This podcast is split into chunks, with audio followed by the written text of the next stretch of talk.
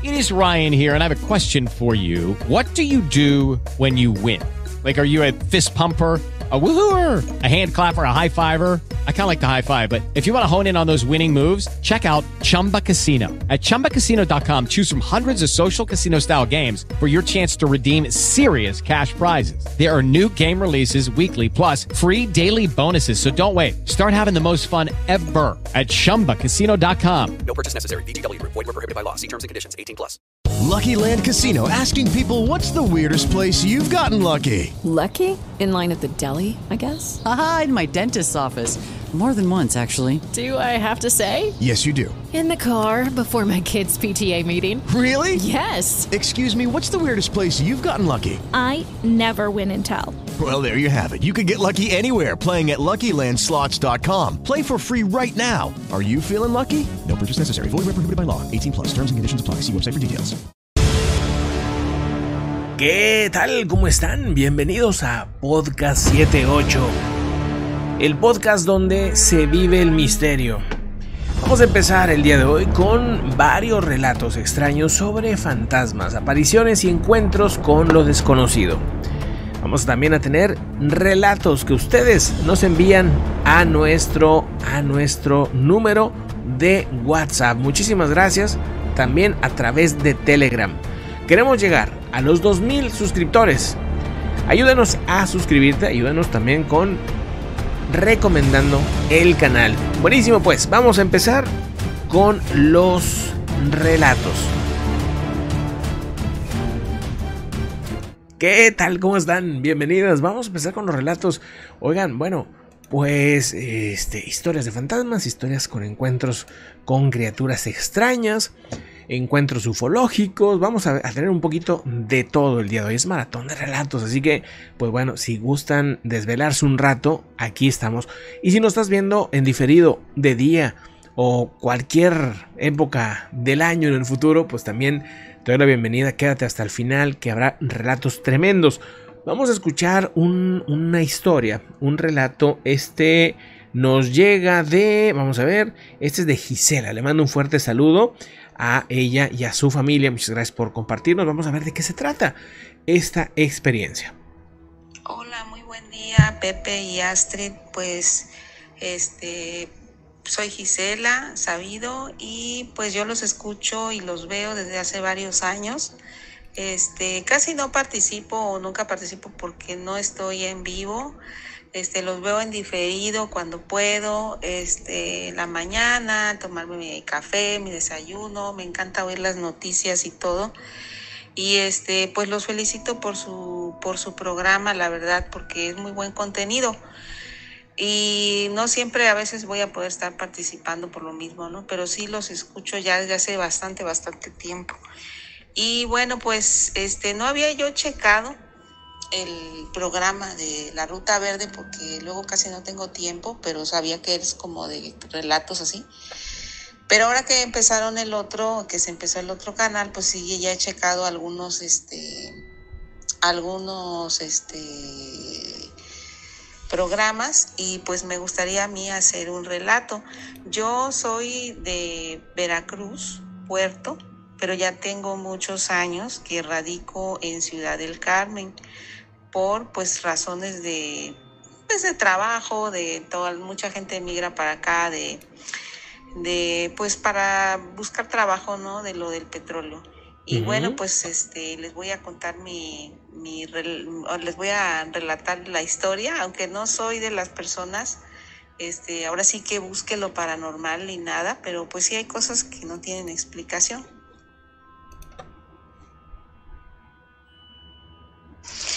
Y bueno, pues mi relato es el siguiente, ¿no? Como les digo, ojalá y me puedan pasar mi nombre, ya si quieren relatar ustedes mi historia o pasarla, este, como Gisela S. Y bueno, este, ya pasó esta historia, una hace como 13 años y la otra como 10 años. Este, bueno, pues yo tengo dos hijos, un niño y una niña, y se, se remonta a cuando fueron bebés. Y bueno, pues es una experiencia que tuve con el monitor, ¿no? Bueno, cuando nació mi hijo, el más grande, él tuvo lo que es reflujo el reflujo hay que estarlos cuidando mucho porque vomitan ahora sí su comida, ¿no? Su, la leche, ¿no? El reflujo se les va quitando a los niños cuando ya empiezan a comer sólidos y eso, ¿no? Entonces, este, pues yo lo cuidaba, tenía que cuidar mucho, ¿no? Lo tenía que cuidar mucho, ponerle mucha atención.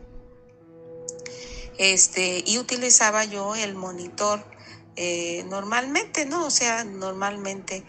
Eh, para esto, una vez estaba yo con mi esposo eh, en la cocina y teníamos encendido el monitor cuando este se oyó que dijeron mi nombre, como que si nosotros escuchamos como una interferencia, ¿no? A lo último, como era muy pausado, pero a lo último dijo mi nombre. Entonces, este, yo le dije a mi esposo, ¿tú escuchaste lo que así, que como lo que se dijo una palabra? Y me dice, sí, escuché como tu nombre, como que a lo último decía la.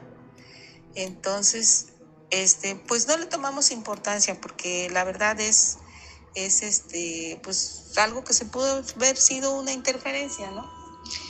Entonces, bueno, a mi esposo le empezaron a dar trabajos fuera, fuera de esa ciudad, y pues él agarró esos trabajos, ¿no? Aquí los mandan, trabajaba en tierra y, y pues los mandaban a varios lugares donde también hay petróleo, ¿no? A Ok. Tampico, que hacía puertos, ¿no? Entonces lo mandaron y pues yo me quedé sola, ¿no? Y yo así como que tenía miedo porque ya mi hijo tenía como unos ocho a nueve meses, ya se le estaba quitando el reflujo, pero mi miedo era no a lo paranormal, sino a que yo me cayera o me pasara cualquier cosa y yo estaba sola, ¿no? Y es una ciudad donde yo no tengo familiares, ¿no? Entonces, este, aparte mi hijo le costó mucho trabajo el quedarse dormido, era muy inquieto aparte de todo. Y bueno, un día que no estaba mi esposo, estaba de viaje, eh, lo, que, lo que pasó fue que logré dormir a mi hijo como a las 10 de la noche, estaba yo bien cansada y lo dejé en mi cuarto, en la cuna de él, le puse el monitor y yo bajé las escaleras y dije, bueno, pues hasta ahí, ay, voy a descansar, voy a ver una película, este, mientras ceno y le encendí el monitor y me bajé, ¿no? Este, y cuando prendí la televisión ya me estaba sentando en la cocina cuando empecé a escuchar como un pianito. Y yo dije, bueno, pues, ¿cómo voy a escuchar un pianito? Pues ya se prendió un juguete, ¿no? Para esto, pues mi hijo, como era hijo primero, primer, primer hijo, este, pues le compró un montón de juguetes. Entonces tenía yo nada más un juguete, uno solo de un piano para pies, pero subí las escaleras, lo chequé, estaba desconectado y la cuna donde yo lo tenía era muy grande y estaba al otro lado y estaba desconectado. Entonces, este, pues dije, pues ¿qué será? No sé. Pero lo bueno que no se despertó, yo dije, porque me va a dejar ver otro un rato, descansar. Y bueno, pues ya bajé las escaleras y nada más me estaba yo sentando cuando otra vez escuchó el pianito. Yo dije, pues algún juguete. Claro. Entonces subí las escaleras, me entré al cuarto, va, busqué abajo de la cama y todo, y, y me acordé que yo había quitado todos los juguetes por lo mismo, que los había metido al otro cuarto, este, donde iba a ser su cuarto, y los había puesto en un bote todos. Este, sí tenía muchos musicales, ¿no? Este, y todos los había metido en un bote. Entonces digo, bueno, pues, pues, pues ese monitor es muy potente porque está captando lo de la otra recámara. Claro. Entonces me vuelvo a bajar y vuelvo a escuchar un pianito y vuelvo a subir, pero ya no, ya no entré a la recámara donde estaba mi hijo, sino entré a la otra recámara y dijo, pues que se prendió. Entonces, entonces empecé a buscar, a buscar y a buscar, este, y, y- y me di cuenta que todo estaba apagado y que yo no tenía, después pensé, yo no tengo ningún juguete que tenga mi hijo que suene como eso, aunque tenía musicales, pero no eran como eso. Entonces ahí ya como que me empecé a, qué raro, ¿no? Y bajé y otra vez se escuchaba y dije, no, pues ahora sí, ya me asusté. Y dije, ¿qué será? ¿Qué será? ¿Qué será? ¿Qué será? Y bueno, bajé las escaleras. Eh, ahora empecé a revisar el monitor, de la base del monitor, y muy a lo lejos escuché como ese piano. Entonces bajé las escaleras, salí al garage a ver si no había una persona que estuviera afuera eh, emitiendo ese sonido y que lo captara de alguna manera. No, no había forma, ¿no? Ahora aquí es una ciudad que la gente viene por trabajo. Entonces, cuando hay un fin de semana largo o algo, este, la gente se va, desocupa las casas porque se va a sus casas o se va de viaje. Y eso había pasado, ¿no? O sea, vi los vecinos a ver si no había una interferencia o algo este, que me generara ese sonidito. Y, y, no encontré nada, hasta los vecinos que junto quedan de Puebla se habían ido, la otra vecina también, porque era una eh, fin de semana así, ¿no? Entonces dije, bueno, pues, ¿qué será? Y la verdad sí me dio un poco de miedo y terminé desconectando todo y yéndome a dormir con mi hijo, este, porque pues uno piensa, ¿no? Algo hay aquí y yo no sé qué. Entonces, este, es este, en ese momento como que sí me, me, asusté bastantito y este, porque te da el pánico, ¿no? ¿Quién estará aquí, no? Entonces ya posteriormente que mi esposo llegó del viaje, ya no lo volví a prender, no lo volví a prender, este, y que regresó y me dice, pues ya no lo prendas, ya no prendas el monitor, porque pues si no estoy cuando yo, préndelo cuando yo esté. Este, cuando yo no esté, ya no lo prendas para que no te sobresaltes, ¿no? O no te vaya a pasar nada, ¿no? Este, pero me decía mi esposo, no, pues es que tú no le pones nada al niño, este, como cruces o algo, y aunque yo pues soy católica y eso, yo no soy así muy de estar comprando eh, cosas, ¿no? Porque mucha gente acostumbra a ponerle a los niños una estampita o algo así, yo no. Entonces, este, me decía, no, es que hay que ponerle esto, no, es que así, ¿no? Para que no lo vayan a asustar o algo, ¿no? Entonces sí te pones a pensar, este, quién estará aquí, ¿no? Junto a mi, junto a mi hijo. Entonces ya, ahora sí que, este, pasó esa anécdota, ¿no? Y yo pensé que iba a acabar ahí. Vamos a continuar con la historia. Como les digo, yo pensé que iba a acabar ahí todo, este, mi esposo me dijo, pues no lo prendas, ¿no? Y dije, pues no, no lo prendí, ya como mi hijo no, no lo utilizaba, este, no utilizaba ya el, no tenía yo que cuidarlo tanto porque ya comía, pues por ahí dejé el monitor, este, al rato mi hijo ya caminaba, por ahí lo azotó, lo agarró, lo rompió y ahí quedó el monitor, ¿no? Cuando iba a nacer mi hija, ya después pasó el tiempo, eh, yo había atribuido lo que me había pasado del pianito de esto, eh, a que yo era como una mamá primeriza y que yo estaba muy aprensiva porque estaba sola. Cuando iba a nacer mi hija, me dice mi esposo, este, pues, ¿qué te, falta ¿qué te falta, perdón? ¿Qué te falta de, de, de, cosas que te hagan falta, no? Y me dice, vas a querer el monitor, el monitor ya, yo sabía que estaba roto, ¿no? ¿Cómo me había servido pues yo dije, pues sí, un monitor de esos que venden en el súper, de más sencillo es los que yo he tenido, ¿no? Este, bueno, pues me lo trajo y pues por ahí lo dejé. Cuando nació la niña, este, se lo ponía igual, lo mismo. Cuando tenía dos meses y medio fue cuando, cuando pasó otra experiencia, ¿no? Este, fue un domingo que yo estaba muy cansada y este, mi esposo me vio que estaba muy cansada, él ya estaba trabajando aquí, ya estaba trabajando aquí normalmente, y me dijo, ¿por qué no te vas a bañar? Y para que tú descanses y me dejas a los niños, mi niño ya tenía tres años y medio más o menos, y la niña dos meses y medio, algo así, este, bebé chiquitita, este, para que te desestreses y aquí me dejas al niño. Y yo dije, bueno, pues, pues sí, ¿no? Este, y le digo, ya la niña se durmió, te voy a dejar el monitor y el niño aquí en la sala y ya porque aquí mientras yo me baño. Y dice, sí, tú vete y, y descansa, bañate y todo. Ok. Y me estaba yo quitando ahora sí que ya la ropa ya cuando empiezo a escuchar una risa de niño. De niño como de 3, 4 años, ¿no?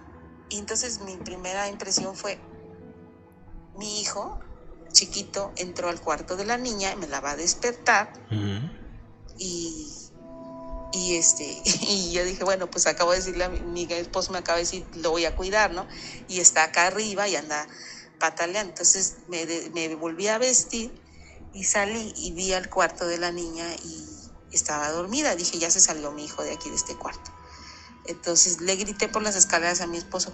Le dije me dijiste que ibas a cuidar al niño y anda jugando por acá arriba este y me dice mi esposo, me grita, no, el niño está acá conmigo. Y yo dije, bueno, pues no, como que no le creí, ¿no? Entonces me volví a meter al baño, al baño, hay un baño común para las tres recámaras, me, me volví a meter al baño, a quitarme la ropa. Y ya me iba yo a caer, ya me estaba cayendo el agua cuando vuelvo a escuchar al niño. Y yo pensaba que era mi hijo porque se estaba riendo. Entonces me volví a vestir, volví a salir, volví a entrar al cuarto de la niña y la niña estaba profundamente dormida y había, no había nada. Entonces le grité por las escaleras que te digo que por favor lo cuides. Le digo, porque me la va a despertar o la puede hasta tirar de su cuna. Le digo, por favor. Y me vuelve a decir que no, que aquí está conmigo el niño.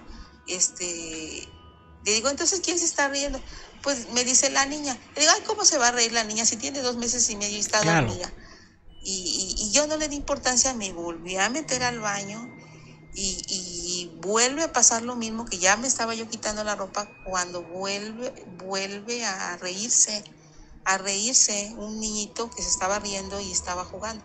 Entonces ya lo que hice fue bajar las escaleras ya vestida y le dije, oye, por favor, que el niño no me vaya a tirar a la niña o, o algo.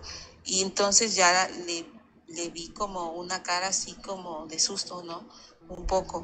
Dice que te digo que no, él no se está riendo, él está, ha estado conmigo, mi hijo, aquí conmigo todo el tiempo y se está riendo alguien, pero la niña es la que se está riendo. Le digo, ¿cómo crees? Si la niña tiene dos meses, ella no se puede reír así. Ella no es- está hasta como hablando, porque como hablaba, como que hablaba. Este, y entonces ya ahí nos, nos, este, nos dimos cuenta, los dos, que había otra tercera, digamos, persona que es la que estaba hablando por el monitor. Y mi, mi hijo chiquito se dio cuenta que un niño hablaba por ahí y él empezó a hablarle con él con, con enfrente de nosotros como si fuera radio. Y entonces este, me dice mi esposo, no, pues apágalo, apágalo porque pues no sabemos, ¿no? O sea, no sabemos si es una interferencia o es algo, ¿no? Y en ese tiempo estaba viviendo mi cuñado aquí, que estaba, eh, por cuestiones de trabajo, venía a la casa de aquí. Y le contamos a él cuando llegó, porque ya eran como las 2, 3 de la tarde, me imagino. Ujú. Y le contamos lo que nos había pasado con el monitor y que habíamos desconectado porque habíamos escuchado una voz de un niño. Entonces, este, nos dijo, no, es que a lo mejor es una entidad, que hay que hablar con ella. Y yo, pues, pues, si tú quieres prenderlo, préndelo, ¿no? Entonces, este, lo prendió y él empezó a decir, no, que mi hijo, que no sé qué, que algo así como si hablara con un niño Ok.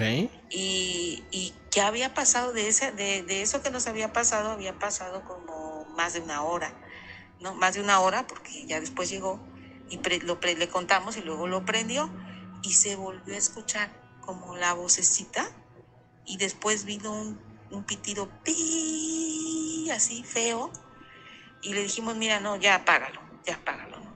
Me dijo, nos dijo, no, es que hay que hablar con él para que encuentre su camino. Y yo digo, bueno, pues él se le ocurre que es una entidad, a él se le ocurría eso, ¿no? Claro. Más tarde llegó una sobrina de mi esposo que en ese momento, eh, bueno, me estaba ayudando aquí en la casa con los niños, que venía ella de un rancho. Entonces ella, como era domingo, pues había salido a dar la vuelta y ella habrá llegado como cuatro o cinco de la tarde aquí. Vivía aquí y le contamos lo que nos había pasado con el monitor. Y le dijo a, a mi esposo, le dijo, tío, si usted vuelve a prender ese monitor, yo agarro mis cosas y me voy. Y me dijo mi esposo, bueno, pues sabes qué, que ella, los, la gente de los ranchos es muy creyente de eso y si vuelves a prender ese monitor se te va a ir, se va a ir porque ellos creen mucho en las cosas paranormales y eso, ¿no? Y yo cuando a ella, ella me ayudaba, este, y a veces yo le decía, oye, prende el monitor, decía, no, yo para qué, para qué quiero eso, dice, no, eso no lo quiero. Yo le decía, no, préndelo, préndelo, préndelo para que escuches al niño o a la niña, ¿no? Si vas a hacer otro lado, porque vas a hacer otra cosa a otro lado, ¿no? Pero nunca lo quería aprender. Y así nos dijo de la experiencia de este, con el monitor. Así que nunca lo volví a aprender ya eh, me tocó esa experiencia y, y, nunca lo volví a conectar. La verdad, no, no lo volví a conectar. Y bueno, ya la última experiencia que me tocó ya no tiene nada que ver con el monitor.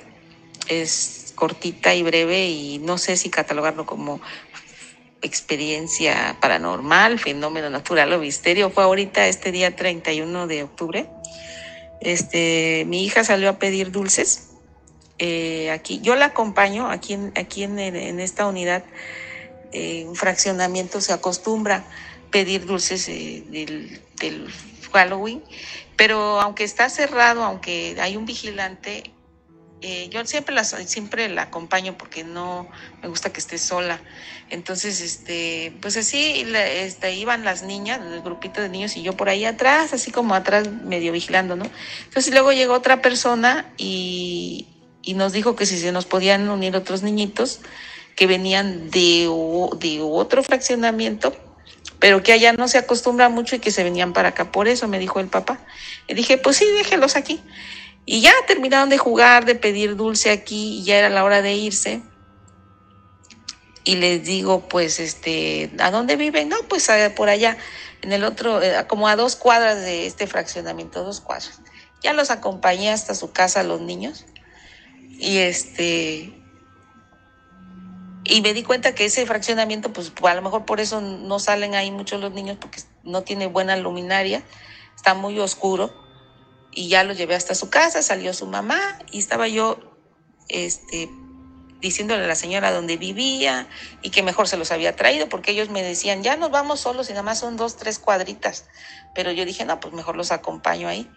Entonces, este, estaba yo con la señora parada en la puerta cuando de pronto vimos este pasar un como una luz de no sé si será como una bengala, como una bola de luz, como un destello, que iba, no puedo decir que iba hasta arriba del cielo como si fuera una estrella, ni tampoco a tan abajo, este, un poco más arriba de los cables. Así pasó rápido. Entonces yo lo primero que pensé, pues ya están tronando cohetes, digo, pero no es temporada de cohetes. Y volteé porque ahí estaban los niños, porque digo, pues no será que eso haya caído en el piso, ¿no? Este, y, y no, no, me volteé a ver a la señora, las volteé para atrás y la señora me dice, ¿usted lo vio? Y le digo, sí, yo lo vi. ¿Y qué vio? ¿Cómo les digo yo? Y bueno, ya la última experiencia que me tocó ya no tiene nada que ver con el monitor. Es.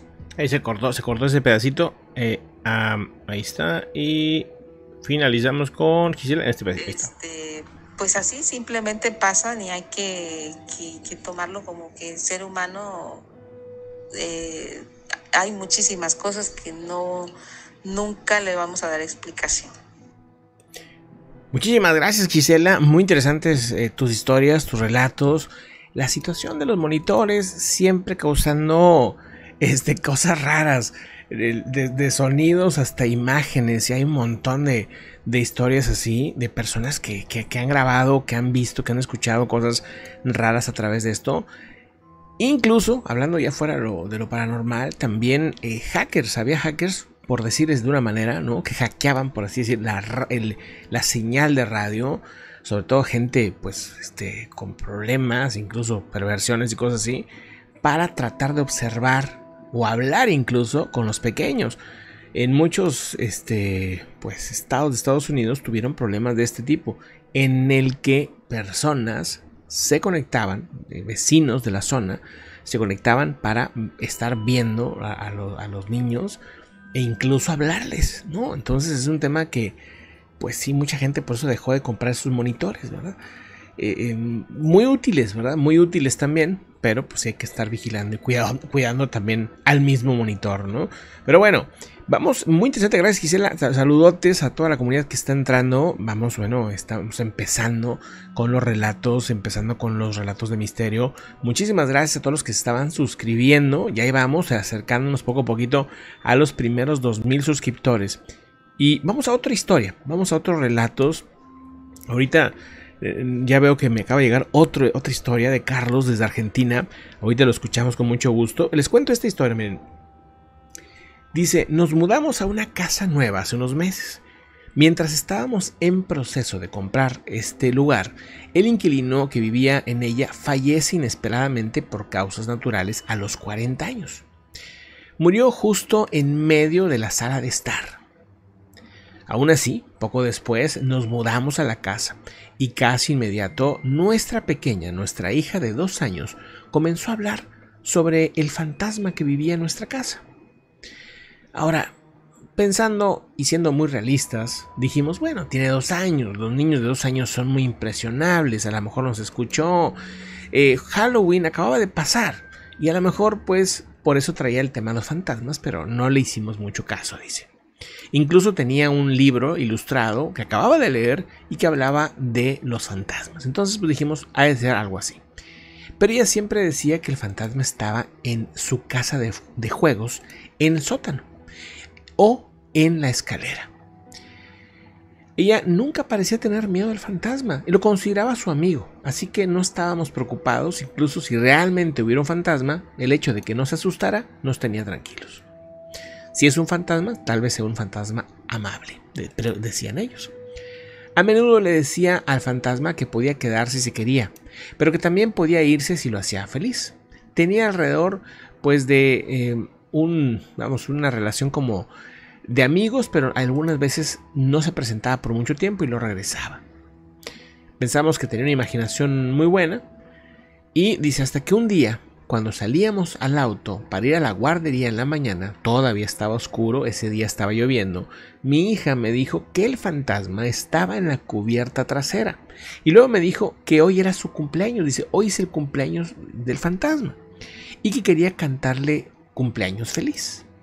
Una vez, eh, una vez más, en su mayoría ignoré lo que estaba diciendo, ya que pues estaba muy, muy obsesionada con los cumpleaños de sus amiguitos y de personajes famosos como Mickey Mouse y cosas así. Entonces dijimos, bueno, pues a hacer lo mismo. Así que bueno, pues todos ahí le cantamos las mañanitas al fantasma, le deseamos este, un feliz cumpleaños al fantasma, pero, pues bueno, lo más extraño es que buscando el obituario del hombre que había muerto en nuestra casa, nos dimos cuenta que ese día precisamente era su cumpleaños. En ese momento, dice, nos dimos cuenta que ese fantasma, que creíamos ser imaginación, era un fantasma real. Por lo menos es lo, lo que creen ahora, ¿no? Muy, eh, bueno, muy... eh, últimamente hemos contado varias historias así, ¿no? De, de pequeñitos que pues tienen esa sensibilidad, ¿no? Mucho mayor para detectar este tipo de extraños encuentros, ¿no? Y que la mayoría no pasan a mayores, que no son muchas veces pues una situación de preocupación, simplemente pues que ellos pueden ver este tipo de, figuras, ¿no? Eh, este, bueno, vamos a otra historia. Esta nos llega eh, vía WhatsApp. Esta es vía WhatsApp. Ah, vamos a escuchar qué nos cuenta Carlos. Saludos, Carlos. Muchísimas gracias. Nos ha contado varias historias muy buenas. Carlos desde Argentina. Varias experiencias que ha tenido.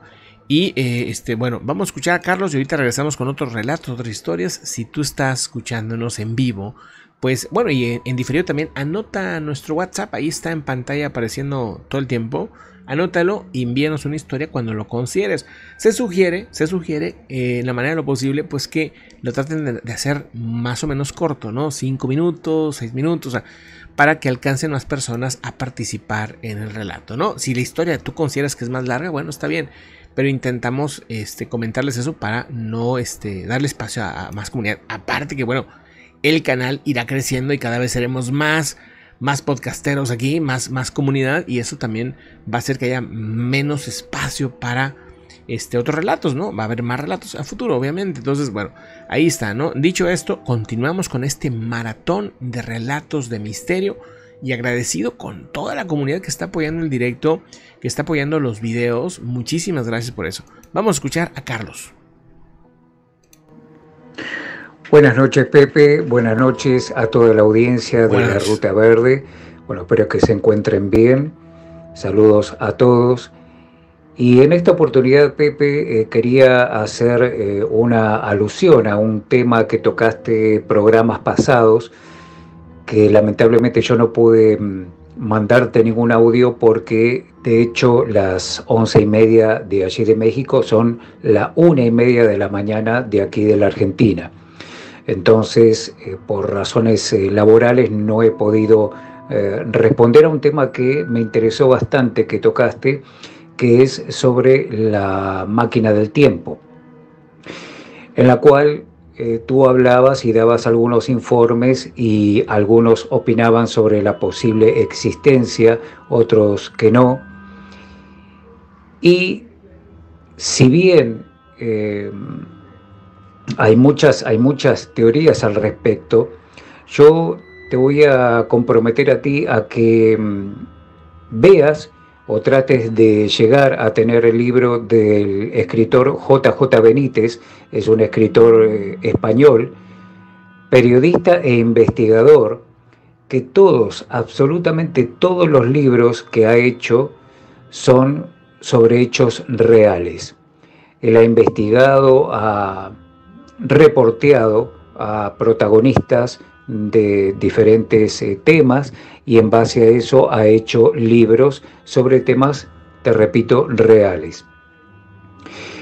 Y si uno se pone a analizar la historia también, por ejemplo, en, la historia misma de la humanidad, ha habido hechos que, ya sea por intereses políticos o intereses económicos, muchas veces los han tergiversado, ¿verdad? No han contado la verdad. Y podemos puntualizar diferentes temas, como por ejemplo, eh, Colón nunca descubrió América, lo hicieron siglos atrás los vikingos, ellos fueron los primeros en colonizar América y en descubrir, porque eran navegantes netos. Cosas y hechos como por ejemplo también Marilyn Monroe jamás se suicidó, a ella la mataron, esto se supo inclusive con pruebas y en reportajes muchos años después. También a Kennedy nunca lo mató Lee Harry Oswald, eh, como así tampoco fue una sola persona, sino fueron aproximadamente cuatro personas ubicadas en diferentes puntos, desde diferentes ángulos, donde efectuaron los disparos también. Bueno, todos estos hechos como tú sabes, se han tapado o se han cambiado, ya sea por intereses políticos o intereses económicos. ¿Qué quiero decir con esto? Que con respecto del tema que tú tocaste, de la máquina del tiempo, a ti y a la audiencia los invito a conocer el libro de JJ Benítez llamado Caballo de Troya. Son hasta el momento 12 tomos 12 tomos, repito, de un hecho verídico, que solamente te voy a decir esto, Pep. It is Ryan here, and I have a question for you. What do you do when you win? Like, are you a fist pumper? A woohooer, a hand clapper, a high fiver. I kind of like the high five, but if you want to hone in on those winning moves, check out Chumba Casino. At chumbacasino.com, choose from hundreds of social casino style games for your chance to redeem serious cash prizes. There are new game releases weekly, plus free daily bonuses. So don't wait. Start having the most fun ever at chumbacasino.com. No purchase necessary. VGW Group. Void were prohibited by law. See terms and conditions. 18 plus. P. JJ Benítez, allá por los años 70, investigaba sobre el tema ovnis, de los cuales ha hecho varios libros también, y estaba investigando por aquel entonces, fines de la década del 70, la manta de Cristo. Y se empezó a hacer tanto eco de estas investigaciones y de todo lo que él hacía por aquel entonces, que un ex militar de la CIA lo ve, lo, ve que sobresale del resto de los periodistas y en base a los libros con historias verídicas que estaba haciendo, en base a investigaciones que él hacía también y que hizo a lo largo de su vida, entonces lo trata de contactar. Yo todo esto te lo estoy resumiendo mucho, Pepe, para no hacerlo demasiado largo. Aparte, todo esto que digo está con muchos detalles en los libros que ha hecho este autor.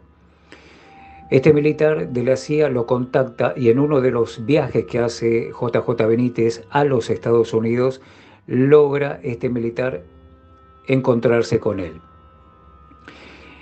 Y en esa entrevista que tiene en forma privada con JJ Benítez, le alcanza a entregar unos informes privados de la CIA que poseía este militar.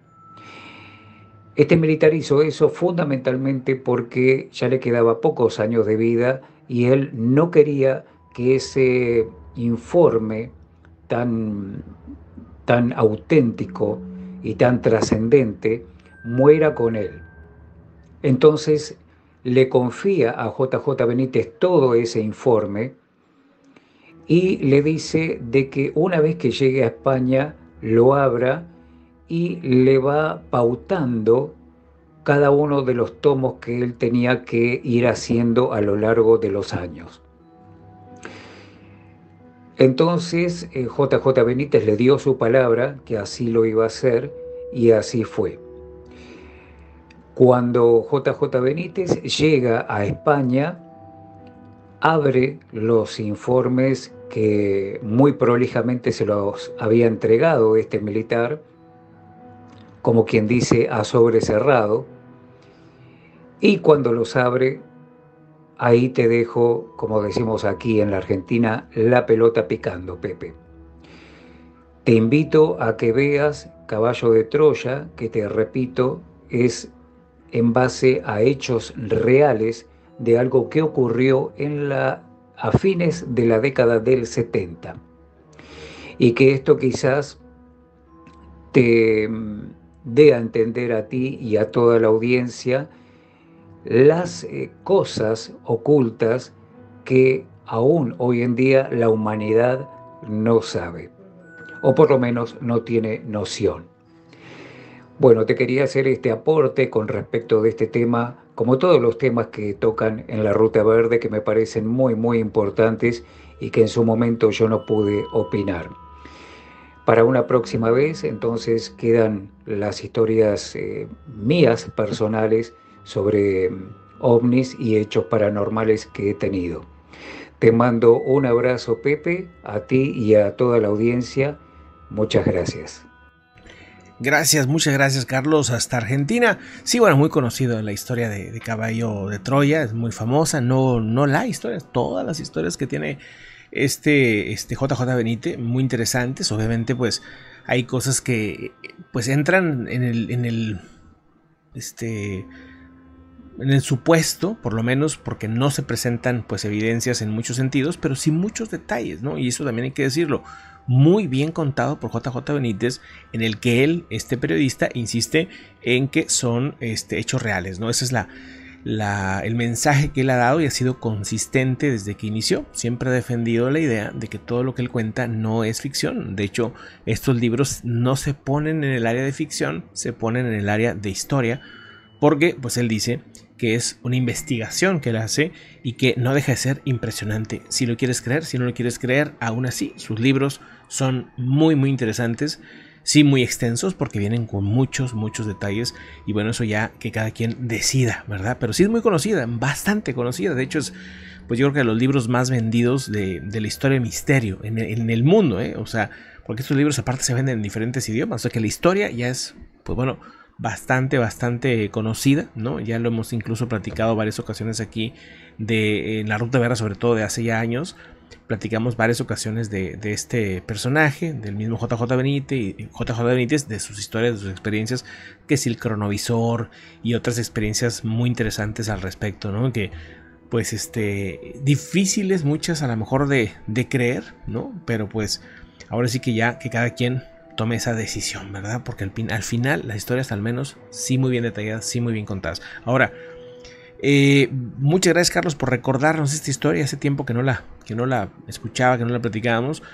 Pero este, buenísimo. Ahora, leo rápidamente algunos comentarios. Dice Lorena, yo leí el caballo de Troya 1, 2 y 3 y empecé a leerlos desde los 10 años. Buenísimo, dice Lorena. Es que, bueno, ha sido muy popular estos libros y, bueno, sigues viéndolos siempre en, este, pues entre los más vendidos, ¿no? Y eso pues es todo un logro para este escritor, ¿no? Este periodista que, pues bueno, insisto, ha relatado una serie de situaciones muy, muy este, interesantes.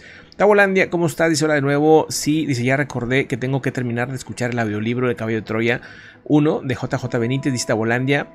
Buenísimo. Bueno, los que lo vayan leyendo, vayan dándonos sus opiniones. Estaría muy interesante, pues, platicar un poco de estas este, situaciones y, bueno, recomendar a la comunidad que les interese leer los libros, pues que se los compren, ¿no? Y, y ya nos, nos comentan ¿no? En la historia. Con si compran uno, ya yo creo que se ganchan y van a querer comprar los demás. David, Dani Villar dice, recuerdo leer esos libros, cambiaron por completo mis visiones de las religiones, dice Dani Villar. Muy interesante, Dani, y también es otro punto, ¿no? Esa, esa parte, ¿no? Te expone hacia otros sentidos el, el, tema de las creencias y todo esto, ¿no? Le da un enfoque distinto. Magia Divina, dice el contacto con JJ Benítez fue aquí en México, dice Javi, eh, Magia Divina, en buen punto por ahí, Magia. Saludotes, Jorge Hernández, ¿cómo estás? Qué, qué, bueno y qué gusto verte por estos rumbos. Saludotes también a Adriana Moreno. Dice sus libros de JJ Benítez y de Carlos Castaneda, eran libros que teníamos escondidos de mi mamá, dice Adriana Moreno, buenísimo. Bueno, yo sí me, me declaro este, pues muy muy fan, ¿no? digamos por decirlo así, de, de, Castaneda, ¿no? Me gustan mucho sus libros, me gusta mucho la forma en que los describe. Obviamente JJ Benítez también describe muy bien las historias, las experiencias, ¿no? Que igual también Carlos Castaneda siempre pues ha insistido que son, bueno, insistió en su momento que eran hechos o situaciones reales, ¿verdad? Este, ahora ya hay discusiones que sí, sí, que sí, no, que bueno, este, al menos se sabe que él sí estuvo investigando y sí estuvo, tanto JJ Benítez estuvo investigando como el mismo Castaneda, el tema de los cuales ellos hablaban, ¿verdad? Y que venían, uno de, de ser sociólogo y otro que venía del, del periodismo directamente, ¿no? Eh, Tony HR, ¿cómo estás? Muy buenas. Ofe Méndez, Alex G y a toda la comunidad que va llegando, muchísimas gracias. Vamos a ver si tenemos algún otro, alguna otra historia. Y si no, pues nos pasamos a los, a los relatos que yo también les tengo aquí preparados. Dice, a ver, vamos a ver, esta nos la envía Lucy y es escrita. A ver, vamos a, a leer esto. Dice, hola Pepe, esto me pasó en 1986.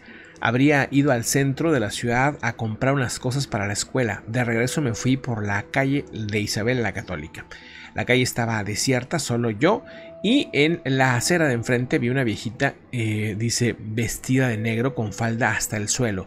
Su cara no podía ver porque estaba cubierta con un rebozo. Recuerdo que yo caminaba muy rápido y en ese momento no me percaté que llevaba la misma velocidad que yo. Ya casi para llegar a la calle de Madero, la señora se adelantó y dio la vuelta a la izquierda. Cuando llegué a la esquina, la señora ya no estaba. Intrigada recorrí varios metros para ver en dónde se había metido y nada, todo cerrado. En esa esquina hasta la iglesia de la profesa y me contó mi cuñado que y, de la iglesia de la, profesa y me contó mi cuñado que junto eh, por ese justo por esa iglesia apareció una viejita que solo te acompañaba por las calles solitarias y la verdad no me dio miedo al contrario bonita noche o sea que es como si este esta entidad por así decirlo te protege no de, los lugares. Bueno qué interesante. Y la velocidad me imagino que también muy sorprendente. Me acordé de una pequeña historia que nos contó hace un tiempo Enrique Gil. Recuerdo si, si no me equivoco y si, si, nos está acompañando ahí que nos lo vuelva a comentar, pero iba en un autobús, en un camión aquí en Monterrey y alcanza a ver como una persona que le llamó la atención de alguna manera se mete como una especie de puerta Pero cuando pasa más adelante, o sea, cuando ya avanza más el camión, se da cuenta que toda esa puerta estaba sellada, o sea, no había puerta, o sea, era una puerta pues tapiada, por así decir, cerrada. O sea, que lo que entró ahí, pues tuvo que haber traspasado la pared, básicamente, ¿no? E, este, pero sí, muy interesante. Gracias por ahí, Lucy. Saludotes a toda la comunidad que nos está enviando relatos y a los que pues están acompañándonos en el directo o en diferido. Dice, este, em, ¿dónde está? ¿Dónde está? Em, ok, saludos, Magia Divina, Adriana, Ofe, Lorena, Tony. Eh, eh, bueno, vamos a otra historia de, de, estas de, de, relatos, de relatos extraños. En esta ocasión, dice, esto sucedió hace un par de semanas y es el momento más espeluznante, más reciente que puedo recordar. De vez en cuando, eh, dice, cuido a un niño de dos años mientras sus padres tienen una cita nocturna. O sea, dice esta persona, funge como una niñera. Dice, una vez antes, dice mi amigo, los, dice una vez, antes mi amigo lo estaba cuidando y comenzó a hablar con su abuelo, a quien sus padres dicen que nunca conoció porque había fallecido antes de que naciera. Entonces, cada vez que lo cuido a este pequeño, dice, me, me preparo para que algo extraño como esto pueda suceder. El niño en sí, pues, este, hace cosas raras, dice. Por supuesto, esa noche estábamos en, la sala de estar de esa casa y señala una pared vacía frente a nosotros y dice, abuelo. Es todo lo que dice. Tiene apenas dos años y no habla mucho, así que no pude pedir una explicación. En lugar de eso empiezo a hablar de otras cosas, porque eso me da escalofríos. Luego el niño abre mucho los ojos y agarra la silla de donde estaba sentado este, y empieza a como temblar con los dientes, empieza a castañar, por decirlo, o sea, empieza a hacer, empieza a hacer así constantemente, rápido, rápido, rápido, rápido, como si estuviera temblando, y lo empieza a hacer tan incontrolable que empiezo a enloquecer, dice esta niñera. Así que lo tomo, lo agarro y le digo, es hora de ver una película antes de acostarse. Lo tomo y bueno, me lo llevo a ver unas caricaturas. Dice, más tarde, esa noche estaba a punto de llevarlo arriba cuando noté que la puerta estaba abierta. Lo cerré y volví a girar, la perilla sacudiendo la puerta para reafirmar que estaba cerrada, ¿no? Hago esto sin falta cada puerta que cierro. Es una tontería, pero siempre lo hago. Y luego lo llevé arriba a la cama ya que ya estaba medio dormido. Estoy en su habitación durante unos 20 minutos y cuando finalmente sale lo dejo y vuelvo a lo dejo ahí para que duerma y vuelvo a bajar. La puerta principal está directamente enfrente a las escaleras y adivinen qué, la puerta estaba otra vez abierta. Inmediatamente pienso que esto va a ser una película de terror y creo que es una buena idea revisar la casa. Nada fuera lo común, incluso subo las escaleras para ver cómo está el niño de nuevo. No me molesté en mirar los otros dormitorios porque tenía la, la puerta abierta cuando estábamos acostados ya ahí y había visto a alguien, eh, dice, y habría visto a alguien subir, o sea que no era posible que hubiera alguien ahí porque me hubiera dado cuenta, dice. De todos modos, después de asegurarme de que está bien, vuelvo abajo y miro la televisión hasta que sus padres llegan a casa, saltando con cada pequeño ruido la noche. Me la pasé muy nerviosa, dice, la más extraña de mi vida y tuve que debatir durante una hora completa cuando me pidieron que volviera a... Cuando me, pudieron, me pidieron que volviera a ser niñera de este niño, tuve que pensarlo muy bien, porque realmente fue terrible. Bueno, pues ahí está una, una historia bastante curiosa, ¿no? Este, poco medio poltergeist, ¿no? El, el, tema, el asunto ahí. No sé qué opinen, pero eh, vamos a otra historia. Dice, alguien me, me encontró eh, después de un accidente automovilístico y no sé qué era. No sé con qué es lo que vi en esa ocasión, pero dice, durante nuestro viaje a casa, después de de este viaje familiar, nuestro automóvil golpeó una especie de hielo negro en una curva que nos hizo rodar. Ese día, que por cierto no llevaba el cinturón puesto, fui expulsado al auto rompiendo mi ventana usando mi cara como un ariete. Desde mi perspectiva y en, el y en un segundo estoy en un automóvil y el siguiente ya estoy acostado en unos arbustos. Intentaba levantarme, pero me detiene un dolor intenso en el hombro, me rompí la clavícula. Honestamente no sé si me desmayé o simplemente me fui a dormir, pero en ese momento perdí el conocimiento. Después de un tiempo desconocido para mí, a través de mis ojos cerrados pude ver una luz flash brillando sobre mí. Eran las 3 de la mañana, mi papá me encontró me puso de pie con facilidad y me empujó hacia donde estaba el auto destrozado y mi familia estaba bien. Un detalle distinto que recuerdo de ese momento es lo firme que eran sus manos. La parte inexplicable de, después de hablar con mi hermano, me di cuenta de algo. Mi papá en realidad nunca fue a buscarme. Mi mamá estaba muy herida y nadie tenía idea de lo que me pasó. De hecho, asumieron lo peor y pensaron que estaba muerto, debajo del auto o algo así. Ni siquiera teníamos una linterna, así que ellos ni siquiera sabían dónde estaba. No sé quién me encontró tirado ahí, pero algo lo hizo. Recuerdo claramente primero la luz que brillaba sobre mí antes de que ese hombre y esas manos firmes y fuertes me levantaran como si fuera papel. Me levantaron con una fuerza increíble. Entonces, al hablar de eso, siempre asumí que había sido mi papá. Publico una vez este, bueno, una vez de vez en cuando con la esperanza de una respuesta. Mi, mi clavícula sanó con el tiempo, este, aunque sobresale un poco parte de ella, dice. El punto aquí es que algo, alguien, pues la levanta con mucha fuerza, sin problema, le ayuda, la lleva al auto. Y aquí hablamos tal vez de este fenómeno, por así llamarlo, de el, el tercer, eh, el, tercer extraño, ¿cómo le llaman? Este personaje que aparece en momentos, ¿no? Algunos dicen que es un, un ángel de la guarda, otros dicen que es un maestro ascendido, pero que es alguien que está con nosotros siempre, acompañándonos, desde que nacemos, y que está ahí para ayudarnos en momentos complicados, ¿no? Y hay personas que dicen que tiene un gran ángel, otras que a lo mejor no tanto, no lo sé, no sé si, si, sea diferente para cada quien, pero lo que sí es que muchas personas en condiciones graves, fuertes, son ayudados por una entidad que no queda claro quién es o qué es, pero que aparece o que se escucha, ¿no? Que habla, que da un consejo, que dice algo. A mi profesor de actuación, Miguel Ángel Ferriz, que ya, ya hace tiempo falleció, él nos contaba que en el sismo del 85, él estaba en un departamento, en el momento del sismo estaba todo moviéndose, él corre para bajar un tercer piso y en el momento en que abre la puerta del apartamento, una voz muy clara se empieza a escuchar en su cabeza, dice, que le dice, detente, ¿no? Detente, detente. Y entonces se para y el edificio, la parte que continuaba del edificio donde él iba a avanzar, colapsa. Él se queda en la orilla, ¿verdad? Y tiene que ser rescatado pues ya horas después, ¿verdad? No le pasó nada, si no es por esa voz. O sea, él da un paso más y pues ahí hubiera fallecido probablemente, hubiera quedado muy mal, ¿verdad? Es un tercer piso, imagínense entre los escombros y todo eso, pues es muy tremendo. Pero esas voces aparecen, ¿verdad? Aparecen constantemente y no sé si alguien que haya estado este, haciendo un, un, esfuerzo importante, que ha estado solo, por ejemplo, dice Misterios que estuvo un año solo, o una parte de ese año estuvo solo, al menos en montañas donde acampaba, me imagino que pudo haber estado cercano a ese fenómeno, ¿no? Al fenómeno donde esta voz se escucha, ¿no? Unos dicen que es el mismo subconsciente, pero que nos ayuda pues a, eh, tomar buenas o mejores decisiones en la mayoría de los casos, ¿verdad?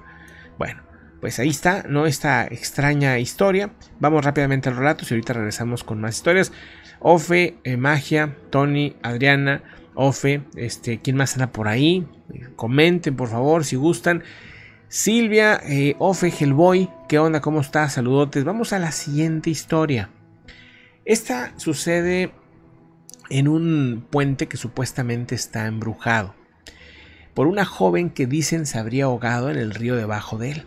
Aparentemente, si llegas en el momento adecuado, podrías escuchar incluso sus súplicas, sus gritos. Cuando mis amigos y yo, dice, estábamos en la escuela secundaria, no teníamos nada mejor que hacer que cazar fantasmas, decíamos nosotros. Había una ciudad, era un pueblito, una ciudad pequeña de unos 6.000 habitantes, y esto pues es muy al sur de Illinois, donde hay muchas leyendas en esa zona del estado de Estados Unidos la mitad de los cuales dicen la mitad de esos habitantes han sido reclusos porque hay cerca de ahí varias cárceles importantes y se quedan a vivir ahí. También hay gente paciente de salud mental porque también hay varios sanatorios clínicos de personas con problemas mentales. Así que obviamente Ahí hay muchas historias extrañas. De todos modos, en esa ocasión nos decidimos ir a un puente alrededor de las 3 de la mañana y nos sentamos ahí un rato. Sabíamos de la leyenda, sabíamos de que se escuchaban cosas, pero hasta, hasta los primeros 20 minutos no pasaba nada, todos estábamos escépticos, todos bromeaban sobre lo tonto que fue ir a las 3 de la mañana a este lugar. De repente, de la nada, muy cerca a nosotros, muchos gritos, gritos de lo más espeluznantes y agudos empezaron a pasar ahí, de un lado al otro. Dice, no fue solo un grito, fueron varios gritos y nunca se tenían. Eran unos tras otros, no nos dejaban ni siquiera pensar. Uno de, uno de mis amigos y yo regresamos al auto tan pronto escuchamos los gritos iniciales. Nos costaba incluso caminar, dice. A mitad del camino, ambos pasamos de caminar rápido a correr. No nos podíamos detener. De esto nunca volvimos a hablar. Corrimos y solamente uno de los amigos volteó hacia atrás. Asegura que había ahí una, niña, una jovencita, que estaba corriendo hacia nosotros en cuatro patas, o sea, como gateando, una cosa así. Este, y que en un punto se paró y se fue al bosque. Pero de esto, básicamente, nunca o casi nunca hablamos. Imagínense ustedes qué buen susto se dieron ahí. Pues es que el que busca encuentra, la verdad. O sea, el que busca encuentra. Eso, es, este, eso aplica para, para todo, ¿verdad? Pues digo, o sea, si estás buscando que te pase algo, pues obviamente te va a pasar algo. ¿no? Eso es, eso es claro, ¿no? Dice Luis Feré, ¿cómo estás? Muy buena. Sofe, Vicky Torres, ¿qué tal? ¿Cómo estás? Buenísimo. Saludotes. Y bueno, seguimos con otra historia, ¿no? Esta dice lo siguiente. Mi suegra era una mujer muy divertida y genial. Ella y mi esposa estaban muy unidas. Lamentablemente mi suegra falleció. Perdón, mi esposa falleció cuando teníamos. Cuando, cuando nuestro hijo tenía unos cuatro meses. Dice, vivimos en una casa antigua. Eh, esta dice, pero ella mi esposa está bueno, no, no me queda claro todavía si la esposa o ella fallece, así que vamos a ver qué pasa, ¿no? Dice, vivimos en una antigua casa de hecha este, hace mucho tiempo, allá por los 30 en California, en Pasadena específicamente. Nuestro hijo en ese momento tenía tres años. Le estaba dando un baño una noche y empezó a mirar por encima de mi hombro. Veía algo fijamente. Pasa un momento y me pregunta por qué. Ah, está. ¿Por qué la abuela llama a mamá con un nombre gracioso? Hicimos una larga pausa, un silencio y le pregunté qué quería decir pensando en que está hablando de mi mamá, o sea, de la otra abuela. Luego le dice, ¿por qué la abuela llama a mamá? El apodo de mi suegra para mi esposa. Exactamente le dijo cómo la llamaba. Yo estaba realmente trastornado por esto. Dice, mi esposa y yo nunca usamos ese apodo. Solo era como la llamada de su mamá a mi esposa, desde que era una bebé. Le pregunté dónde había escuchado eso y su respuesta dijo, el granjero me dijo. Le pregunté quién era el granjero y me respondió su amigo. Le cuento esta historia a mi esposa más tarde y por supuesto se pone a llorar por todo el asunto del apodo. Ambos sabemos que no hay forma de que él sepa esto y simplemente nos maravillamos. Después, el siguiente fin de semana, mi hijo está jugando en su habitación, mi esposa está en el trabajo, ella se dedica a las ventas y yo estoy en casa. Lo escucho como comienza a hablar como si estuviera teniendo una conversación muy fluida. Dice cosas como, ajá, sí, sí, no, no, eso no, no lo sé. Y así, ¿no? Y luego de repente se reía y así. Entro a la habitación y le pregunto qué está haciendo y me dice está jugando y pregunto con quién. Dice con el granjero, o sea, no con la abuela, sino dice con el granjero. Bueno, en ese punto ya estoy pensando en que esto es una onda tipo El Exorcista o, una película así extraña, ¿no? Obviamente era inquietante. Le pregunto dónde está el granjero y dice dice que se fue cuando entró, o sea, dice que el granjero se fue cuando el papá entró. Entonces mi esposa llega a casa y le digo esto y ahora ya está tan extrañada como yo. No tenemos idea de qué hacer, qué pensar al respecto. Unos días después, en medio de la noche, ambos escuchamos a nuestro hijo decir lo siguiente. La abuela dice que tú y yo ya no podemos ser amigos. Mi esposa y yo vamos a ver cómo está, los dos un poco asustados, obviamente. él estaba solo sentado en la cama, le pregunto si está bien y dice que sí. La abuela dice que ya no puedo jugar con el granjero. Nunca más volvió a mencionar el granjero. Ahora tiene 13 años, este pequeño, y ya no recuerda nada de eso. O sea, aparece una, entidad, un fantasma, que es un granjero, ¿no? Pero la abuela corre, fíjense cómo está, corre al, granjero, corre al, fantasma o al supuesto fantasma, ¿no? O sea, así está, este, pues bien curiosa la historia, ¿verdad? Bueno, pues ahí está el, asunto. Vamos a, leer otros comentarios y te regresamos. Muchas gracias, oye, pues ¿Cómo vamos? ¿Cómo vamos? ¿Qué son? 12.47, ahí va, ¿verdad? Ahí va, ahí va como que avanzando el tema. No sé cuánto, cuánto tenemos. Ya vamos a cumplir la hora. Bueno, pues anímense para, para hacerlo maratón, ¿verdad? Dice, una ocasión salí del trabajo en mi auto y otros compañeros al siguiente día me dijeron que con quién iba, que era una mujer y me dieron detalles de cómo era. No iba nadie conmigo, dice Magia Divina. O sea, tú ibas acompañada por alguien, pero ¿quién sería? Pues quién sabe, ¿no? Dice, ayer me pregunté, con, me quedé con la pregunta pendiente. ¿Existe la predestinación?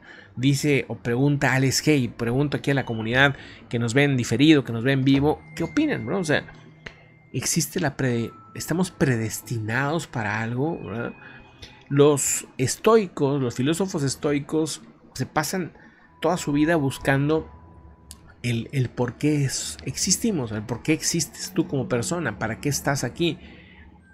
Yo creo y considero pues que estamos para muchas cosas, pero también que podemos romper ciertos patrones para pues cambiar a lo mejor nuestros nuestros paradigmas, nuestros este, supuestas predestinaciones. Yo creo que sí las podemos romper, sí que a lo mejor hay algo como una línea preestablecida, pero que también la podemos romper si queremos, ¿no? Irnos hacia otro rumbo, ¿no?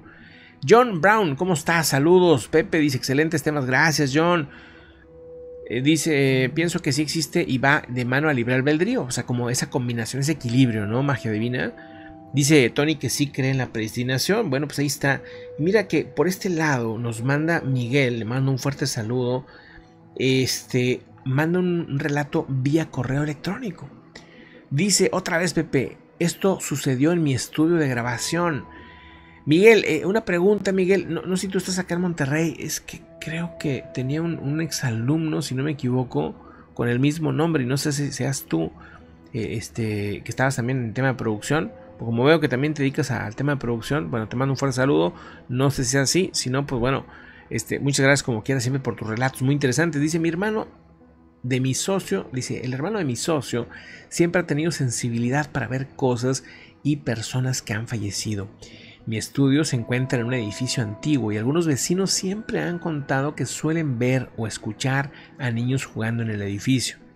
Mientras hacíamos la remodelación para montar el estudio, tuvimos que quitar un viejo closet o armario y detrás de una tabla que cubría toda la pared encontramos unas marcas muy profundas como si alguien hubiera rascado con un pico la pared hasta hacer un agujero medianamente profundo. Como el departamento es algo viejo, no le dimos más importancia y seguimos con la remodelación, dice Miguel. Unos meses después tuvimos una reunión con el hermano de mi socio en el estudio y en ese momento no nos comentó nada fuera de lo normal. Unas semanas después de que estábamos tomando en su casa, le preguntamos si no había visto nada raro en el estudio. Él se puso muy serio y se le quebró un poco la voz y nos dijo que mientras estábamos en la otra habitación se le había aparecido un niño de unos 10 años con un desarmador en la mano que le pedía ayuda para salir del apartamento. El niño le dijo que estaba él y su, y su hermano y que había algo que no los dejaba salir de ahí. El hermano de mi socio simplemente se alejó hasta perderlo de vista. Suponemos que fue real, ya que mientras nos contaba él empezó a llorar, lo que dice que le recordaba a su hijo que la cara del niño era de mucha desesperación. Y eh, dice, a mí nunca me ha pasado nada raro en el estudio y me he quedado a dormir ahí a veces. No sé si sería una buena idea hacer algún tipo de limpia. Gracias y saludos a todos. Mira, pues no, no pasa, o sea, no pasa además según la creencia que tú tengas, ¿verdad? Yo diría, ¿por qué no? Si es poner una, una, vela blanca, si es llevar agua bendita, si es poner un incienso, lo que tú consideres, no está de más hacerlo, ¿verdad? Y, tener pues una, un lugar más limpio, si, si es que hay algo que limpiar, pues ¿no? actuar en eso. Yo creo que sí, no sé qué opinan amigos, este, pero ahí está. Saludos Miguel, muchas gracias por este relato. Vamos a otra historia. Esta nos la envía Tony. Le mandamos un fuerte saludo a Tony que está ahí en el en vivo. Vamos a escuchar de qué trata esta historia. Hola Pepe. Hola eh, comunidad. Buenas noches a todos. Buenas noches. Eh, me acordé de la historia que contaste de la persona esta que alguien le ayudó cuando se volcó en su auto. Bueno, yo ya te había platicado que tuve un accidente en Estados Unidos en el que me habían atropellado y me prensaron entre dos carros. cuando me atropellaron, obviamente pues yo casi me desmayo del dolor. Yo estaba ah, agarrándome, colgando de la camioneta que me había atropellado. Y de repente se me acerca una persona, no sé quién es, la verdad no tengo ni memoria de su rostro, solo sé que me, me sostuvo. Y el que conducía la camioneta corrió y me agarró del otro lado. O sea, dos personas me agarraron. El que conducía la camioneta y alguien.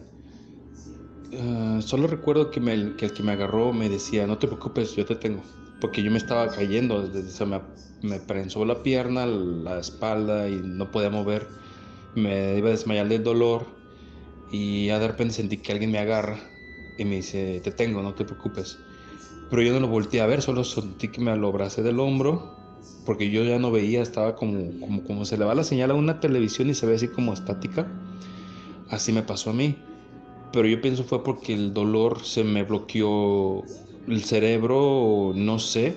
Y de repente veo a mi compañero de trabajo que me dijo, perdóname, perdóname. Él estaba asustadísimo, pues, porque me había atropellado.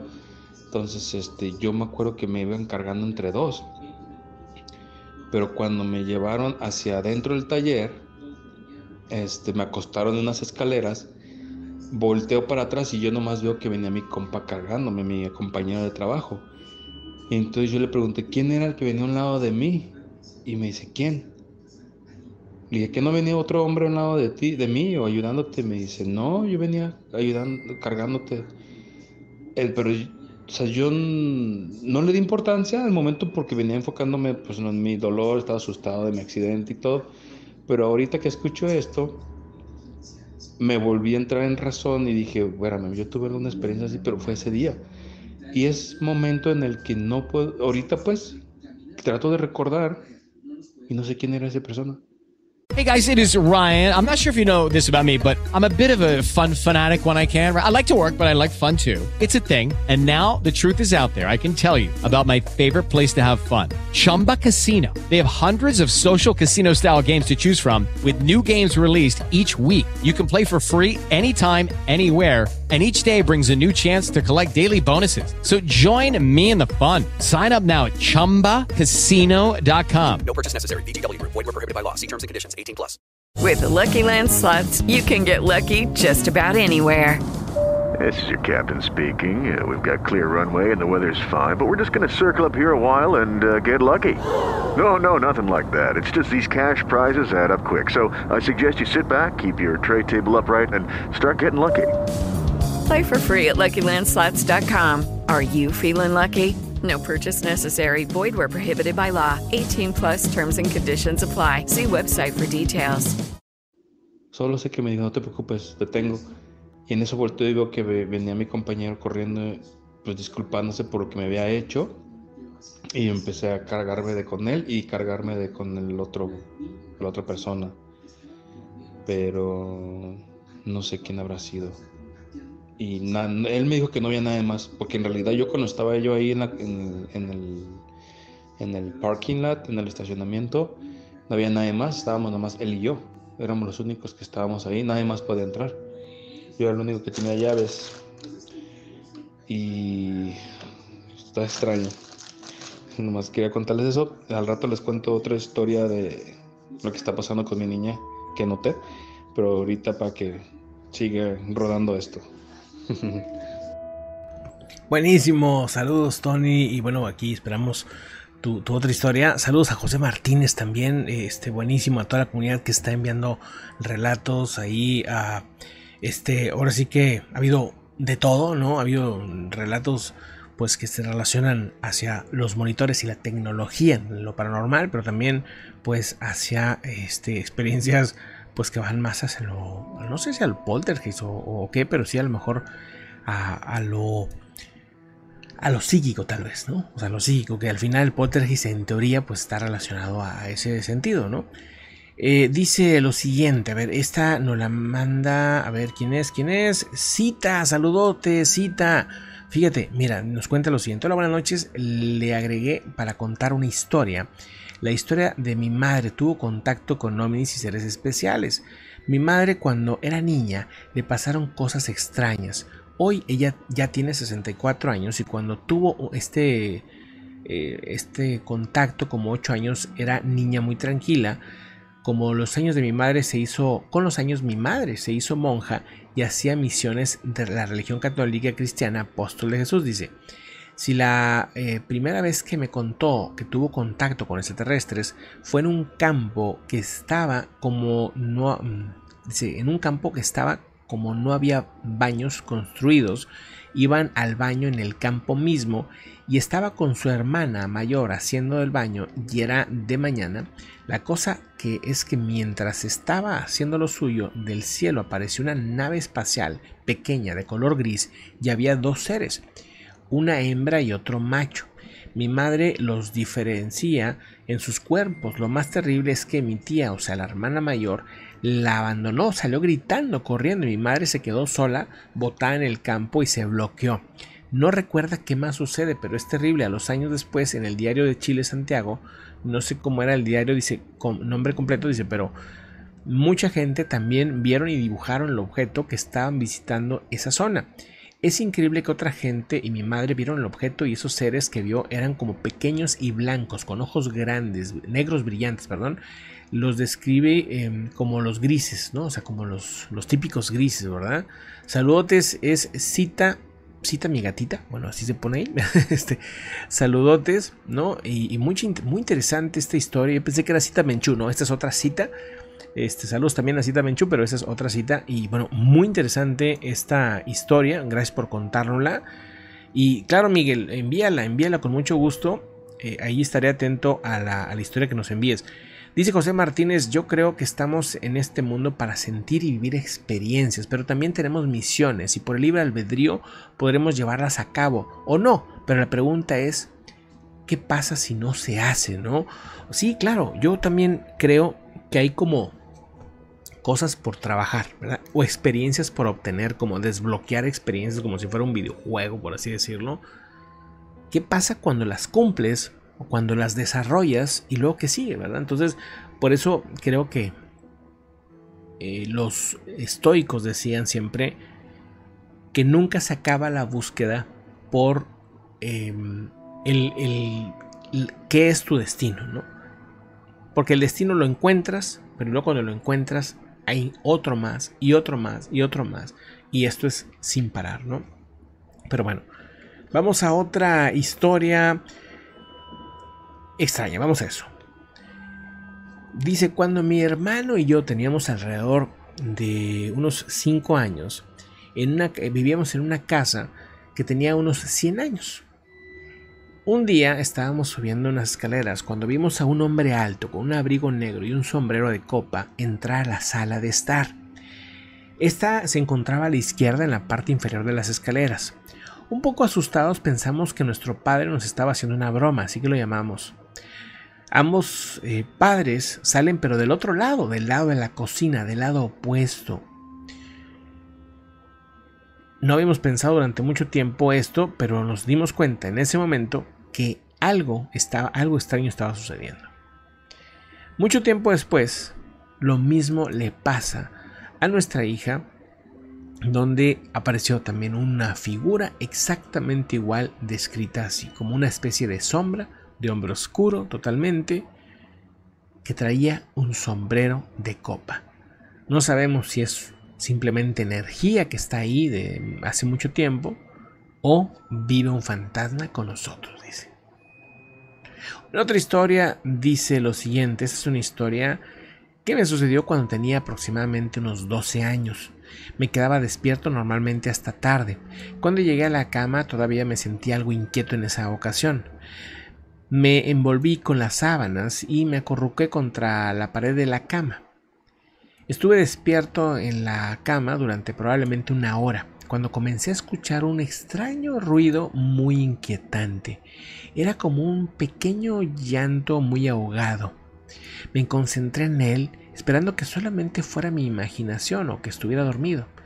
Después de unos minutos necesitaba ver qué era. Me di la vuelta a la cama para ver que ahí había una mujer con un vestido de pie y al otro extremo de mi habitación estaba ella llorando con sus manos en la cara. Su cabello estaba enmarañado y su ropa estaba hecha jirones. Ella medía aproximadamente 1,80, era muy alta. Después de unos segundos, esta mujer voltea y me mira. Pero en esa ocasión, cuando voltea, el llanto empezó a disminuir. Me miró a los ojos, se dio la vuelta y poco a poco fue atravesando la pared. Imagínense ustedes este, un encuentro de este, de este tipo, ¿no? Dice, este, saludos, cosas Facu, buenísimo, magia divina, ¿qué tal? Este, Céfiros, muy buenas, ¿no? Dice lo siguiente, vamos dice John, saludos, gracias, gracias, gracias, ok, ok. Dice, cuando tenía unos 6 o 7 años, pasaba la noche en casa de mis abuelos. Estaban en el sofá tratando de dormir cuando escuché susurros. Tenían un cuarto de mi tía colgado en la pared de la sala y me estaban hablando. Aunque nada espeluznante, estaba hablando de la forma en la que mi tía me hablaría. Preguntarme si me estaba portando bien, si la típica charla de la tía, y me dice que despierte a mi abuelo porque necesita hablar con él. Lo hice y cuando se dio cuenta de que ella no estaba ahí, comenzó a regañarme. Entre amenazas e insultos noto que alguien se movía fuera de la ventana. Agarró su pistola y me dijo que me quedara en la habitación con mi abuela. Uno o dos minutos después escuchamos un disparo. Resulta que hay una prisión para adultos jóvenes a unas 20 millas de donde viven. Tres de ellos mataron a un guardia y escaparon. Estaban evaluando, eh, estaban evaluando la casa para llevarse la camioneta y todo lo que pudieran, pero él los vio primero terminó disparando a uno de ellos en el hombro. No tengo idea de por qué. Este, de ahí, dice, nunca había experimentado una experiencia así, pero ellos, o ello, o lo que nos haya avisado, obviamente nos salvó la vida, dice. Dice, vivo en el norte de Suiza. Tenemos muchos búnkers en ese país por la Segunda Guerra Mundial. Cuando tenía más o menos unos 8 años, tres amigos y yo salimos a explorar uno de esos búnkers que estaba construido en la colina dentro de un pequeño bosque. La puerta principal estaba algo atascada, así que tuvimos que romperla y encontramos un tronco grande cerca de ese lugar y lo usamos como un ariete. Después de muchos intentos la puerta no se movía, pero había una mirilla y tenía unos 10 centímetros aproximadamente de diámetro. La abrimos e iluminamos el interior oscuro. Había un, país, un pasillo largo en ruinas y oscuro, con habitaciones al lado izquierdo y al lado derecho. No podíamos ver el final del pasillo porque era muy largo. Todos queríamos echar un vistazo al interior cuando uno de mis amigos dice hay una pequeña luz al final del pasillo. Esa luz no estaba ahí cuando miré a través de la mirilla, así que lo empujé y eché un segundo vistazo. Lo que vi me dio escalofríos. No había una luz pequeña, parecía más bien una linterna que estaba apuntando directamente hacia mí y detrás había una silueta de una persona. Retrocedí unos pasos y le dije hay alguien ahí adentro.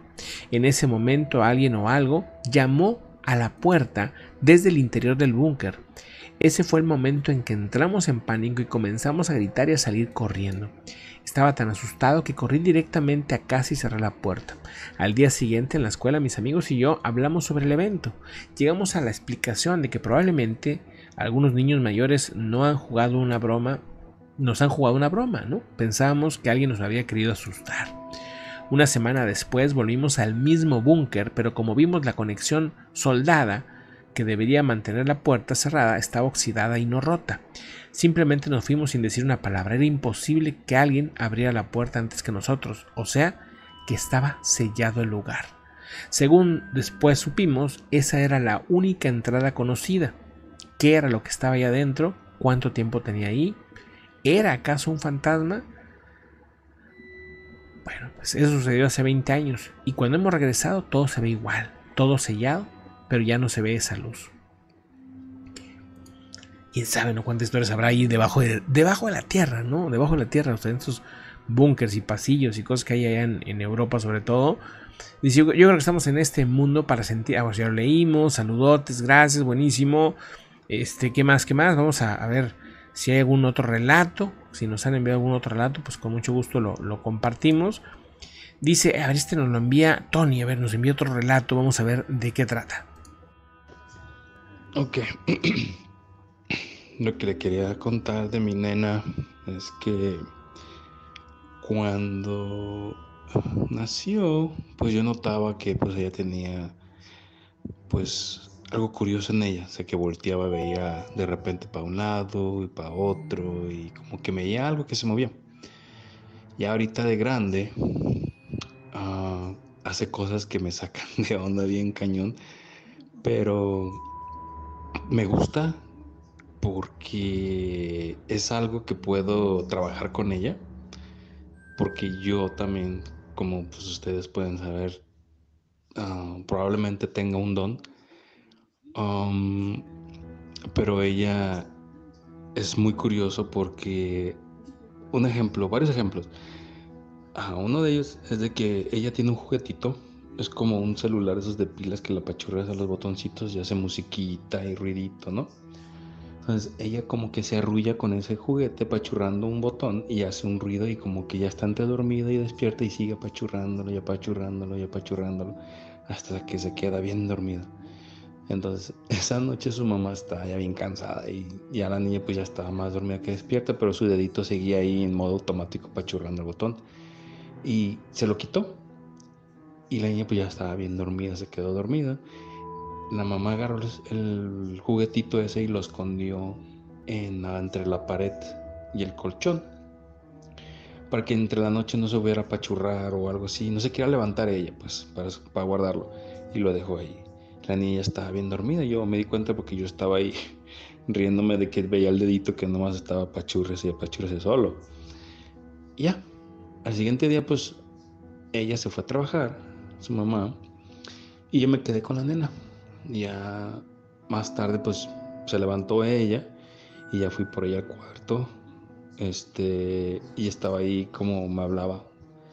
Y ya me subí al cuarto y la vi que estaba acostadita viendo la puerta, que yo abría la puerta y ya me asomé al cuarto y ella se, se endereza y me dice, hola papá, y yo, ¿qué pasó, mija? ¿Ya te quieres bajar? Y ella me dice, sí. Y la agarré de la mano, la levanté para que viniera hacia la puerta conmigo para bajarnos y me dice, espérame, se regresa mete la mano justo donde escondió la mamá el juguete y lo saca y me dice, aquí está. Y ya se va. Yo me quedé, ¿tú cómo sabes que estaba ahí? o no tiene sentido que ella haya sabido o visto porque estaba ya bien dormida. Este, se lo llevó el juguete y yo, bueno. Este, el otro día, bueno, van, fueron varias cosas así. No me acuerdo de todas porque fueron, son muchas. Pero de las más recientes, la otra de que su mamá le compró un botecito de burbujas para hacer burbujas de jabón y este ya se le había tirado el, el, agua y yo pues lo limpié y, dije se lo voy a guardar para que ya no esté jugando con él ahorita porque llevamos a comer y va a ser un desastre con el jugo, con el jabón aquí y la comida. Entonces la niña estaba jugando, corriendo de un lado para otro en la sala con, con su carrito y este y en cuanto ella se fue hacia el otro extremo de la cocina, y yo escondí el jabón debajo del, sillón, en el respaldo, ya ves que hay como un hueco que se hace ahí, y a veces ahí se meten los controles y no los hayas, ah, pues ahí lo metí. Y ya empezamos a comer y me dice la niña, ¿y mis burbujas? Y dije, no sé. Y se queda así viéndome a los ojos y dice, ah, y justo donde los metí debajo, detrás de mí, lo sacó, me dice, aquí está. O sea, ¿cómo? ¿Cómo lo hizo? No sé. Y ayer o antes no sé qué cosa hizo también que dije, no, ya, tengo que jugar con ella con esto, quiero ver qué tan desarrollado está. Entonces ella tiene un juguetito así como de calamardo de Bob Esponja, así como un, pues un monito, ¿no? Y ella lo ama ese mono. Este, entonces se lo enseñé y me puse las manos en la espalda y estuve jugando con el mono entre mano izquierda, derecha, izquierda, derecha, hasta que ya encontré una mano y si las empuñé y le dije, ¿dónde está? Y ella ve mis manos, me ve a los ojos y me dice, aquí. Y me apuntó la mano izquierda y ahí estaba el mono. Dije, a ver, nada, no puede ser, no. Y otra vez, y le empuñé las manos otra vez y me dijo, le dije, ¿dónde está? Y me dice, aquí, en la mano derecha. Y dije, no, a ver, espérame. Volví a jugar ese juego, pero esta vez el monito lo dejé tirado en el sillón de mi espalda, empuñó las manos y le enseñé las dos manos. Y le dije, ¿dónde está? Y se queda viendo mis manos y así como que, ah, aquí no está. Me quitó y lo sacó detrás de mí. Me quedé de, ¿what? ¿Cómo? No sé. O sea, es impresionante lo que hizo mi niña. Es, o sea, yo en ese punto yo ya estoy viendo que ella sacó algo de mí y estoy intentando, voy a intentar más bien jugar con ella con ese aspecto, tratar de canalizarle bien eso para que no empiece a tener problemas, tú sabes, así como de que le dé miedo, cositas así. Este, porque sí es impresionante, me, me impresionó muchísimo ver eso de mi nena. Pues eso era todo, quiero compartirles con ustedes esta experiencia y luego les tendré más actualizaciones si sale algo nuevo. Buenísimo, saludos Tony, que estés muy bien. Y bueno, ahí estaremos atentos. Este, gracias, gracias por el, el relato, ¿no? Por la historia. Y este, bueno, pues, creo que, pues no sé si, observamos bien a los, a los pequeñitos, ¿no? A los niños, a, las, a los hijos, a las hijas.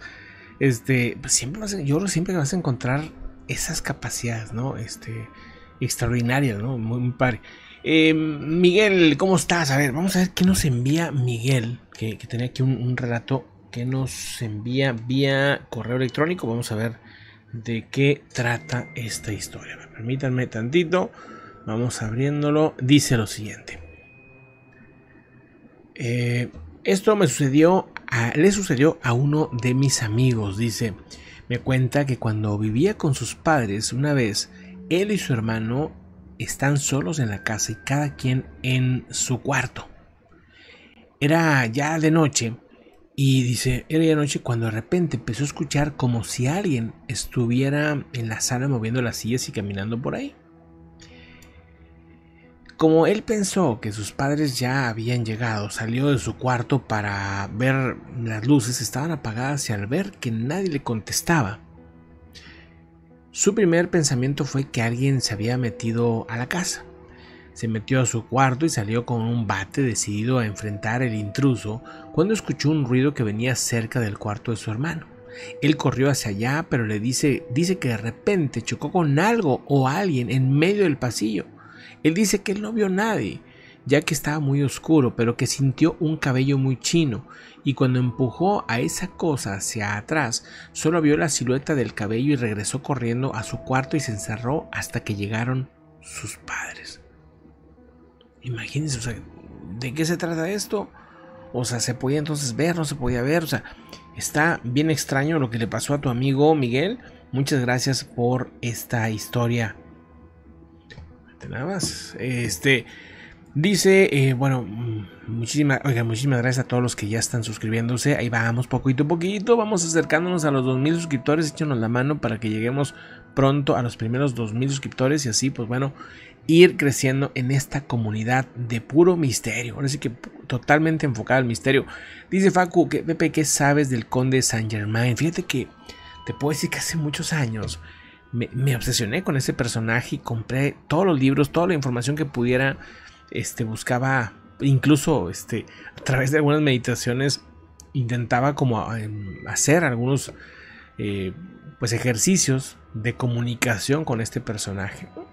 Es un personaje que ha aparecido en la historia durante mucho tiempo y que pues ha sido importante para, dicen, este, pues mejorar la vida del ser humano, ¿no? O sea, eh, pero metiéndose directamente a este, influir, dicen positivamente, hacia la política, hacia este, decisiones que toman personajes de diferentes partes del mundo. Un personaje que se le puede reconocer por ciertos olores a flores, por el color violeta, ¿no? Ese color que pues es parte como de la evolución del ser humano, ¿no? Hacia lo espiritual. Un personaje muy interesante que tiene muchos momentos de la historia con cientos de años de diferencia en los cuales se reconoce que el personaje ha estado navegando por ahí. Unos dicen que es inmortal, otros dicen que simplemente reencarna en diferentes personas. Algunos aseguran incluso que eh, un cierto personaje de Hollywood, un actor, era este mismo Saint Germain, ¿no? Cosa que pues yo, yo no creo, pero este realmente es un personaje muy interesante, ¿no? Dice, este, ¿dónde está? Muy buenas, Dani, Tony, Magia, Miguel, Facu. Bueno, pues, este, saludos a toda la comunidad. Vámonos despidiendo. Muchísimas gracias por acompañarnos en este buen rato, en estos relatos. Ya son una hora y veintiséis. Creo que aplica ya maratón arriba de la hora. Así que, este, cumplimos con eso. Muchísimas gracias, este, por todo, ¿no?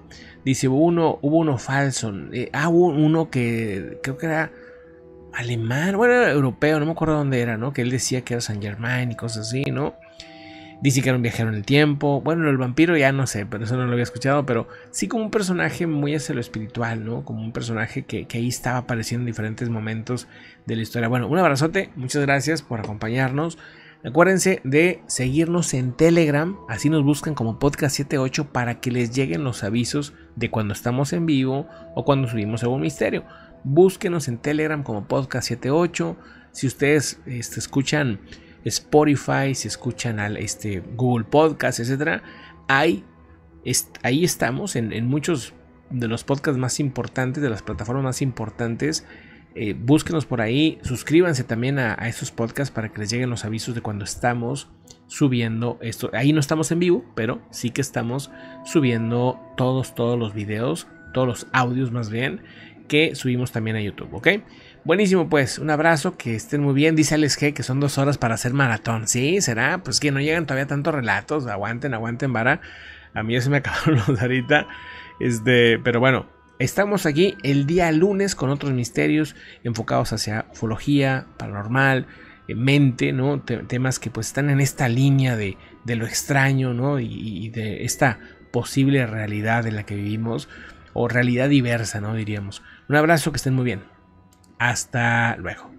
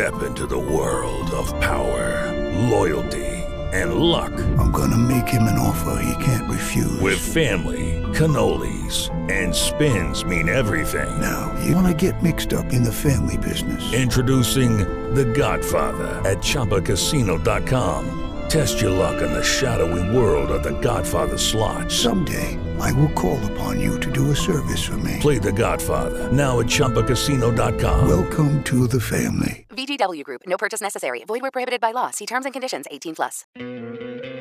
¿No te encantaría tener 100 dólares extra en tu bolsillo? Haz que un experto bilingüe de TurboTax declare tus impuestos para el 31 de marzo y obtén 100 dólares de vuelta al instante. Porque no importa cuáles hayan sido tus logros del año pasado, TurboTax hace que cuenten. Obtén 100 dólares de vuelta y tus impuestos con 100% de precisión. Solo con Intuit TurboTax. Debes declarar para el 31 de marzo. Crédito solo aplicable al costo de la presentación federal con TurboTax Full Service. Oferta sujeta a cambios o cancelación en cualquier momento.